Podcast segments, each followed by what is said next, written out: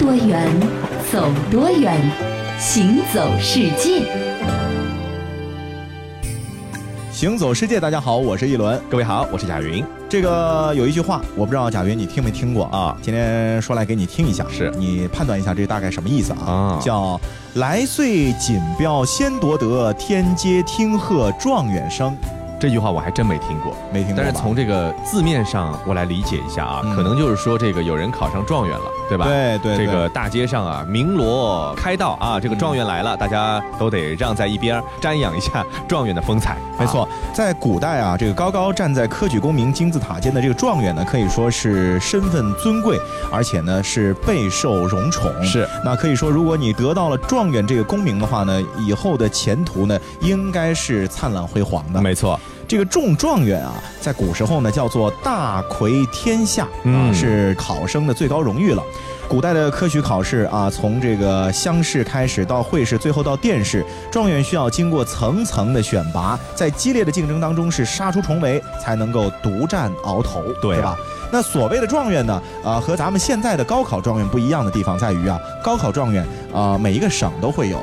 然后呢，呃，文科、理科也都会有，没错啊可是古代的这个状元呢，还真就是万里挑一，是只有一个的、嗯啊，他也是笑到最后的那一个。所以呢，这个中状元呢，呃，和咱们现在高考相比是更难，难于登天。对，嗯，呃，尤其啊是在这个明代，中状元除了你要学识渊博、四书五经等等的经典篇目你要倒背如流之外呢，对你还有一个其他方面的要求，什么要求？就是这个颜值啊需要报表。还得看你长得好看不好看啊。，对。明太祖朱元璋的长相平平，但他决心把状元打造成明帝国的形象代言人，要对得起王朝的面子，颜值自然是极其重要的。恭请皇上圣安。众位爱卿，今天我们主要来议议关于这个颜值的话题。吾皇风流倜傥，英俊潇洒，实乃举国之表率，万民之大幸啊！这是哪儿来的马屁精？朕自己知道自己的长相。来人呐，拉出去斩了！我大明可绝不能让此等溜须拍马之辈为祸人间。哎呀，皇上开恩呐、小的再也不敢啦，再也不敢啦，皇上。好了，其实今天请诸位前来，主要不是讨论朕的颜值，而是关于金科状元郭冲的颜值问题。启奏皇上，金科状元郭冲文采一流，见多识广，忠厚老实，可堪大用啊！嗯，你所说的朕都知道，可是依朕看，这郭冲不能作为咱大明的状元。呃，皇上，您的意思是？来人呐，宣旨！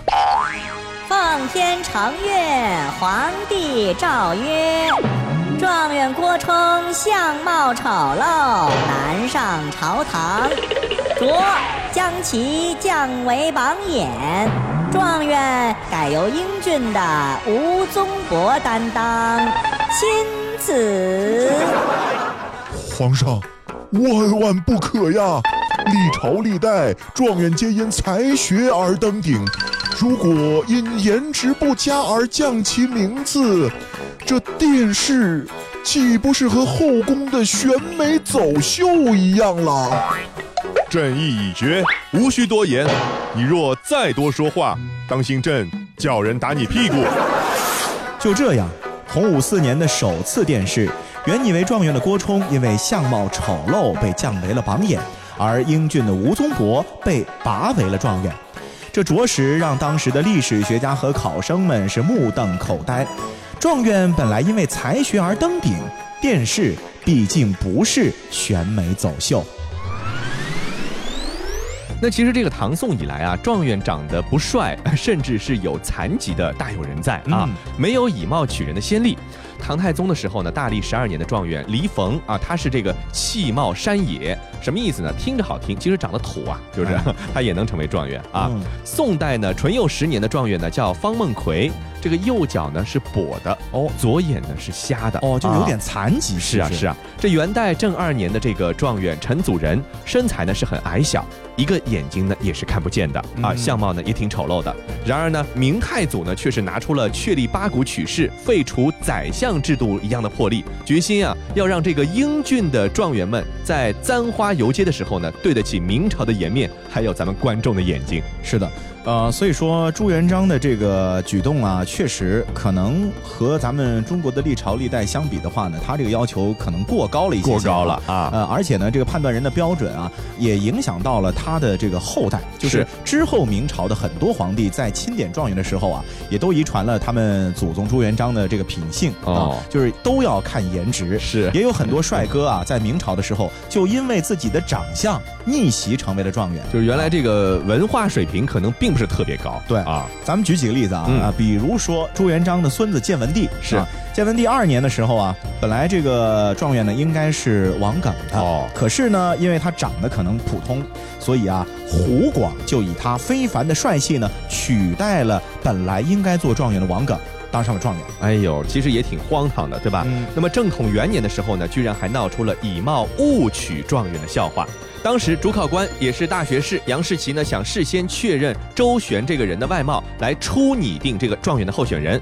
由于这个周旋和周宣这两个字的读音呢是很相近的，嗯那么他们的老乡呢误以为，哎，这个询问的是周宣，回答说他这个外貌白皙魁伟。那么杨士奇呢就于是想把这个周旋是拟为第一，进城这个皇帝钦点。那么传龙那天呢，大家发现这周旋的这个外貌是十分丑陋，但是木已成舟啊。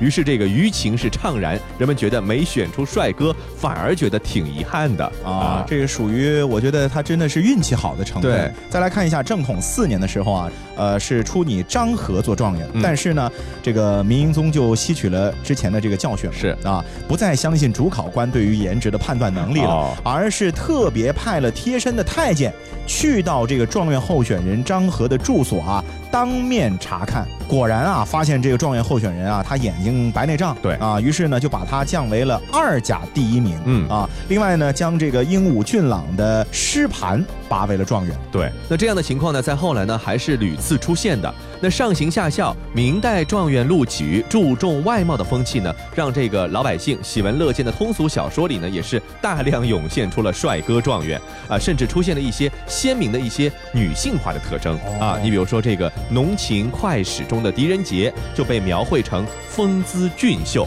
啊，这个就连《龙凤配再生缘》中的武状元皇甫少华也是被描述成了貌美秀眼。那这些美貌状元呢，在电视中呢是极具杀伤力的，立刻可以获得皇帝的垂青。而这个《唐钟馗全传》中的钟馗，还有《残唐五代史演义传》中的黄巢，也因为这个相貌丑陋，丢掉了本来应该属于他的状元。是的啊，所以说明朝还真的是一个挺奇葩的朝代。是像清朝还出过宰相刘罗锅，是不是？啊是不管这个是戏说还是真的，反正总而言之，明朝这选拔状元的标准，可能中国两千多年的封建历史，只有他一个朝代是这样。没错，嗯，那说到这个明朝啊，嗯其实呢，我觉得还是有很多这个人类史上的一些壮举呢，哎就好像是郑和下西洋，是对吧？啊，最近有一部热映的电影叫这个《美人鱼》，周星驰导演的。好多人去看了。，对，在这个里面呢，其实也说到了一些些关于郑和下西洋的一些趣事儿。对的啊，人鱼族的长老级别的人物人鱼师太，呃，在电影里面呢是向族人讲述了人鱼族的一个悲惨往事。嗯，说到了人鱼族历史上屡次被人类围捕和杀害的这个经历。在远古时代，人鱼和人类本应和平共处，谁知道他们越进步就越暴力。那其中有一句台词是这么说的：说啊，在六百多年前的明朝，我们被人类的水军围捕了七次，若不是郑先生仗义相救，我们就灭族了哎啊。那么这句台词说完了之后啊，这个电影的镜头就扫过了一张郑少秋的老唱片。哎呦，那很多人就误以为说，哎，这可能说的是郑少秋，对呀、呃，太无厘头了一点，是吧？随后啊，这镜头又一转，对准了一幅画像，画面上右边呢是一位明朝宦官打扮的人，嗯左边呢是一位美丽的人鱼、哎啊。那凭借这样的一个场景，很多人就猜测了，这画中人物呢，可能就是咱们中国历史上最伟大的航海家郑和了。没错。而明代水军围攻人鱼族的这故事，很有可能就是发生在了郑和下西洋期间。是的，那当然了，电影是虚构的、嗯啊，但是呢，一些些的这个小的细节呢，确实在历史上它是真实存在的。是的，这个我们都说啊，郑和七次下西洋，这船队呢几乎每次都是从中国的南海前往西洋、南洋的各个国家。肯定呢，你看这个路线呢会经过现在的广东沿海，嗯对吧？那么虽然说历史上没有郑和救过所谓人鱼族的记载，不过呢，郑和船队在这个海上航行的时候，确实是碰到过一些稀奇古怪的东西。对，比如说永乐十四年，也就是公元一四一六年的时候，明成祖朱棣呢是下令在天妃宫立一块碑，那么这碑文呢就多次提到了郑和船队在海上是目击的海洋怪物啊，这海洋怪物是摧山倒月，龙鱼错怪啊。鱼龙遁藏，百怪潜匿。嗯啊，那么这个龙鱼和百怪呢，这个后世科学家们研究一下，可能指的就是大洋深处的某些大型的海洋生物。对啊，只不过呢，当时的人们呢，可能科学素养也不高，也从来没有出过这么远的门儿，从来没有见过这样的生物啊。是所以包括郑和在内呢，不能够准确说出这些海怪的名字，就给他们冠以了啊，比如说什么龙鱼啊、鱼龙啊这样的一些名字。没错，嗯那么其实啊，这个关于所谓的美人鱼这个东西啊，传说很早就有了。那么西方呢也有很多关于美人鱼的故事，比如说这个丹麦还有这个小美人鱼的像，对吧？啊、那么中国呢也有这些方面的记载。你比如说《述异记》啊，就是讲述奇异事件的一本书，就记载了。说这个宋代呢，有一个叫扎道的人，曾经呢见过美人鱼，当时是这样描绘的啊，说这个海上有妇人出现，红裳双足，机环纷乱。可惜的是呢，这个传说总归是传说，现实中呢，美人鱼其实并不存在。对，不过咱们前面的节目其实也曾经提到过，美人鱼呢是有原型的。对啊，大部分人认为美人鱼的这个原型呢就是海牛。啊那么这海牛呢，其实分为两种，一种是海牛科的，还有一种呢是乳梗科的。嗯那么这个乳梗呢，生活的范围就包括了在我国的这个广东啊，还有台湾海域，其实也是有乳梗的分布的。是那么根据它们的这个习性，生活的海域的这个分布呢，其实正好和当年郑和下西洋时候的这个范围呢是有部分重合的地方。对，所以呢，就此啊，咱们就不能排除有可能。电影《美人鱼》当中的部分记载啊，哎，兴许还真的就是真的了。嗯郑和可能在下西洋的过程当中，确实看到过如梗，没错也就是咱们说的这个美人鱼了。我在沙滩画个圆圈，属于我两岸你世界，不用和别人连线。管你来自深渊，也不在乎身上鳞片，爱情能超越一切。哦耶，只要你在我身边，所有蜚语流言完全视而不见。请不要匆匆一面，一转身就沉入海平线。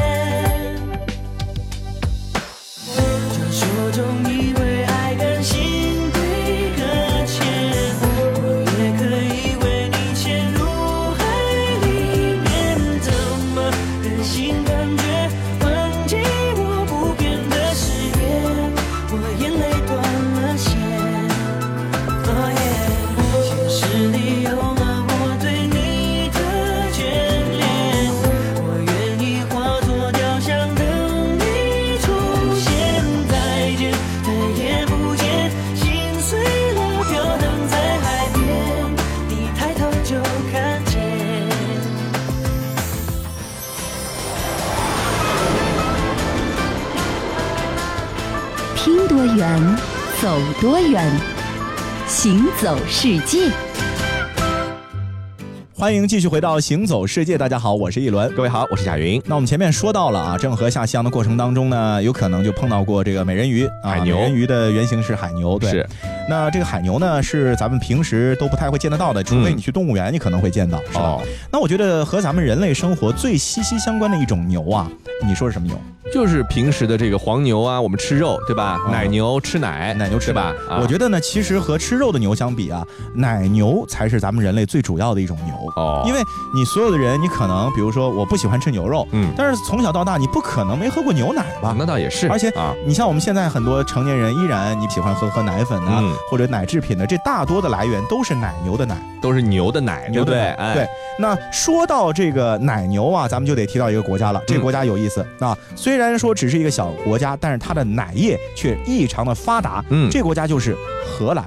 这个荷兰呢，它整个呢地方的三分之一呀，它是牧场啊。全国呢一共有六万个奶牛饲养场，它养的奶牛呢是四百五十万头。我不知道荷兰有多少人口啊？可能因为它地方也不大，又是北欧的国家，对不对？人口应该也不会很多啊。奶牛却有四百五十万头。那么荷兰这个地方为什么牧场这么的发达呢？嗯，呃，和它的气候是有很大关系的。对，那荷兰呢是一个地势很低洼的国家，全国有三分之一的土地呢都是低于海平面的。是但是啊，这土壤特别肥沃，而且气候呢比较温和，对全年的温度都在二到十七度之间，而且这个雨水很充沛，一年的降雨量呢是五百五十到五百八十毫米，所以就导致了这个牧草能够生长茂盛，而且呢这草原的面积很大，并且呢这沟渠纵横贯穿，就形成了天然的放牧拦界。这牛啊，到了这个地方就过不去了，是啊，所以呢，就是一个放牧养奶牛的天然宝地了。嗯啊，同时啊，历史上的荷兰呢，也曾经是欧洲的一个非常重要的海陆的交通枢纽，是商业非常的发达，像干酪啊，还有奶油啊，啊，会随着发达的海陆交通运往世界各地。嗯那由于荷兰的奶牛和它的这个奶制品的出口量特别特别的大，也就间接的促进了荷兰奶牛的选育和品质的这个提高。它因为基数大，所以就能够选出更多的好的对来进行交配，然后下一代的基因就能得到改良。没错，刚才说到的是奶牛，那么其实荷兰还有一些标志性的东西，比如说这个风车，对吧？这荷兰呢，它的这个位置非常的特别，它是坐落在这个地球的盛行西风带，一年四季都是吹西风的，没有别的风向的风。同时呢，它濒临大西洋，又是典型的海洋性的气候的国家，所以这个海陆风是常年不息的，这就给缺乏水利动力资源的这个荷兰呢，提供了一个很好的优厚的补偿，就是我可以用这个风来干活，风来发电。对，啊所以荷兰呢又是风车的国度，对了不对？呃，咱们很多人从荷兰旅游的时候都喜欢寄一张带有风车图案的明信片回来。是风车其实现在也算是荷兰的一个代表了。那说到荷兰的风车呢，其实最早啊，这不是荷兰人发明的，而是他们从德国引进的。哦，刚引进的时候啊，这风车呢，仅仅就是用来磨粉之类的啊，嗯就是作为这个农场的一个一个动力配套的工具是啊呃，后来呢，因为需求的迅速增加呢，也带动了风车技术的改造。那风车的用途呢，也不再局限于研磨谷物了，而是发展为了能够加工大麦，把原木锯成木板，制造纸张，还从各种油料作物，比如说什么亚麻籽啊、油菜籽当中还榨油，是不是啊？甚至把香料磨碎制成这个芥末。那到了十六、十七世纪的时候啊，这个风车对荷兰的经济呢，就起着越来越重大的意义了。北欧各国和波罗的海的沿岸各国的像木材啊，德国的大麻籽和亚麻籽啊，还有印度和东南亚的肉桂啊，还有胡椒啊，都会被运到荷兰的大港鹿特丹和阿姆斯特丹的近郊，通过风车来进行加工，呃，也是很环保清洁的一个能源了，是的对吧？那随着后来荷兰人民围海造陆工程的大规模开展啊，风车在这项艰巨的工程当中呢，是发挥了巨大作用。是啊，因为荷兰当地呢是湿润多雨的，风向呢也多变，所以说他们就根据他们当地的这个地理特点啊，对风车呢进行了改造。嗯，首先啊，把风车呢给配上了活动的顶棚。此外呢，为了能够四面迎风呢，嗯他们又把风车的这个顶棚呢安装在了滚轮上。这样的话，风从哪边来，它的这个风车就能够迎向哪边。都不会浪费这个风，对吧？没错啊，那这样的改造呢，也使得非常独特的荷兰式的风车正式的诞生了。是的，荷兰的风车啊，非常的高，最大的有好几层楼高，风翼呢长达二十米。嗯啊，有的风车啊，有整块的这个大木头块儿做成的。嗯，呃，十八世纪尾声的时候，荷兰全国的风车啊，已经是有一万两千多架了，每台拥有六千匹马力。嗯啊，所以说他们这个能源是一点都不缺。是那么这些风车呢，除了被用来碾谷物、榨油、造纸，其实最关键还有一个用处，就是用来排除积水。哦，啊，这些风车啊，不停的吸水排水呢，让荷兰从大海中是取得了将近三分之一的土地。是就是很多土地因为低于海平面都在海下面，他们把海水通过风车抽走之后，哎，这陆地出来了，就能在上面安居乐业了。是的。那那么这个荷兰人呢是非常感念风车这个工具的啊，因为是他们发展的一个工程，所以说他们还确定每年的五月份的第二个星期六是风车日，在这一天的时候呢，全国的风车都会一起来转动，举国欢庆。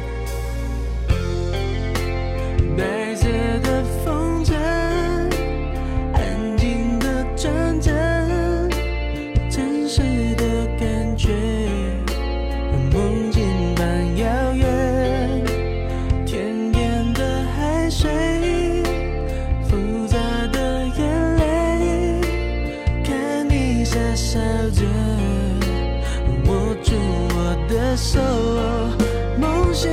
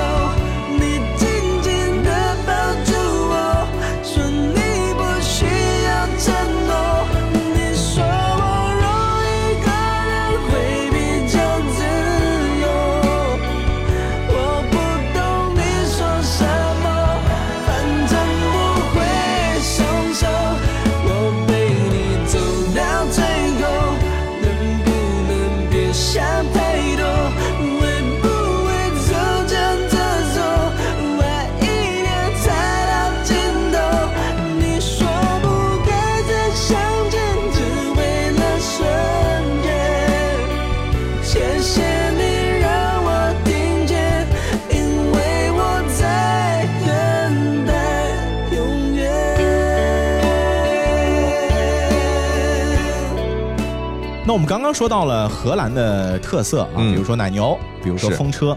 但是我觉得风车的这个发明呢，比如说在很多并不是风力特别厉害的这个国家，你可能就不太会用得到。是啊，呃，但是有一些的这个发明啊，我觉得却是在全人类，你是一个地方，你就必须有，你只要有人有车，它就必须存在着的，嗯那就是交通信号灯。对了，也叫红绿灯，是的对对？红绿灯啊，对于交通行车的这个安全作用是不言而喻的。你去全世界任何地方看，制度不一样，车辆不一样，人的长相语言不一样，这红绿灯都是一模一样的。嗯，这个红绿灯这个东西啊，它的诞生呢，最早可以追溯到十九世纪初，在英国的中部的约克城呢，女性啊穿着红绿两种颜色的衣服呢，是来区分身份的、哦啊。这个红的呢，代表哦我结过婚了。哦绿的呢，代表我还没有结过婚啊。那么，由于当时英国伦敦的威斯敏斯特议会大楼呢，它的前面常常有马车压人的事故发生，那么就受这个红绿不同的衣服颜色的启发呢，英国有一个铁路信号灯的工程师就提出了，哎，我能不能设计一个带有红绿两种颜色的交通信号灯的想法？那这个想法呢，其实很快就得到了实现了。是的一八六八年的十二月十号，信号灯家族的第一个成员就在伦敦议会大厦的广场上诞生了。嗯，这盏信号灯啊，不是咱们现在的电灯，哦而是煤气灯，灯柱高七米嗯，顶端呢挂着一红一绿两盏提灯。那么这款煤气信号灯的这个主要是靠人来操作的啊。这个信号灯的中心呢装一个煤气灯罩，由两块红绿玻璃交替来遮挡啊。那么值班的警察呢需要牵动皮带来转换不同颜色的灯。然而呢，这第一盏煤气交通信号灯呢，在面世二十多天之后，哎呦，因为这个煤气啊可能使用不当，哎爆炸了。哎呦，呃，然后当班执勤的这个警察呢，还因此殉职了，挺惨的，哦对不对？那么交通信号灯呢，哎，不安全，那么就被取缔了。所以之后的很长一段时间啊，这信号灯又从人类的生活当中消失了。是的，一直要到了一九一四年的时候，嗯美国的克利夫兰市才重新出现了这个红绿灯。嗯，不过这个时候的红绿灯呢，已经是进行过改进了。哦，这是一套电力的信号灯技术，也是人类历史上第一套投入使用的电力信号灯系统。这第一盏电力信号灯啊，是被放置在了克利夫兰市的欧吉里德大道的东一五零街的路口，只有红绿两种颜色。在灯切换之前啊，蜂鸣器呢会先警告。哦，那么这样的一种设计，随后就在美国的很多大城市呢也被采用了，像纽约啊、芝加哥等等啊，都用了这种电力的信号灯。哎，很多人说啊，这个警告就类似于我们现在的黄灯，对吧？嗯那么什么时候从两色的信号灯变成了三色的信号灯呢？有有一种说法说这个呢还和咱们中国人有关，有一个中国人的名字叫做胡汝鼎、嗯啊。胡汝鼎呢早年留学美国康奈尔大学，还有麻省理工学院。一九二五年的时候啊，爱迪生任董事长的通用电气公司和麻省理工学院合办了一个班内学习，他呢可以说是。爱迪生的学生，那么胡汝鼎在美国通用电气公司任职员的时候呢，有一次在这个十字路口等绿灯，当这个绿灯快开启的时候呢，有一辆疾驶而过的汽车呢擦身而过，哎呦，这真的是心有余悸，对不对？他在想啊，哎，我能不能在这个红绿之间加一个过渡的这样的一个灯，就是黄灯？哦那么这个想法呢，也当时得到了美国政府的肯定和支持，黄色信号灯就继而推广到了全世界了。对，不过这只是其中的一种说法、嗯。啊，还有一种说法呢，说的就是可能和中国人也没什么关系。哦它的依据是啊，其实一九一八年的时候呢，纽约市就已经出现了第一盏红黄绿的这个三色灯了。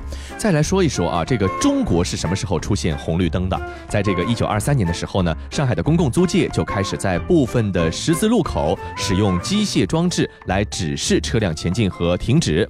那么在当年的四月十三号，上海的南京路就安装了两处红绿信号灯。你看，这一九一几年的时候呢，世界上的第一盏现代化的这个信号灯出现，没过几年，咱们上海就有了。所以啊上海从以前到现在一直是在追赶时尚潮流的这么一座现代化大都市。是的，好，那这期节目到这里就和各位说再见了。我是一轮，我是贾云，感谢您的收听，我们下期再见。拜拜啦。一个人走，无聊的路口，我还在做梦，以为你会喜欢我，我的希望落空，而香烟不离手，抽到我心很痛，两个人走。我哼着路口，你说不爱我，放我在夜里难过，连再见也不说，而眼泪没停过，哭到我鼻涕流。爱情就是黑洞，扭曲我所有。我想要爱你，却迷失了我自己，真的分不出来，给的是不是真爱？游戏我玩不起来。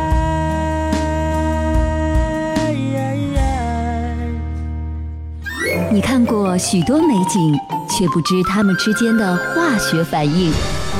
听威斯敏斯特的钟，英国王室爱喝的奇能红茶来自中国，爱吃辣的四川人遇见咖喱天堂的印度老兄，印度洋的鲸鱼在嬉戏，穿越蓝色海洋。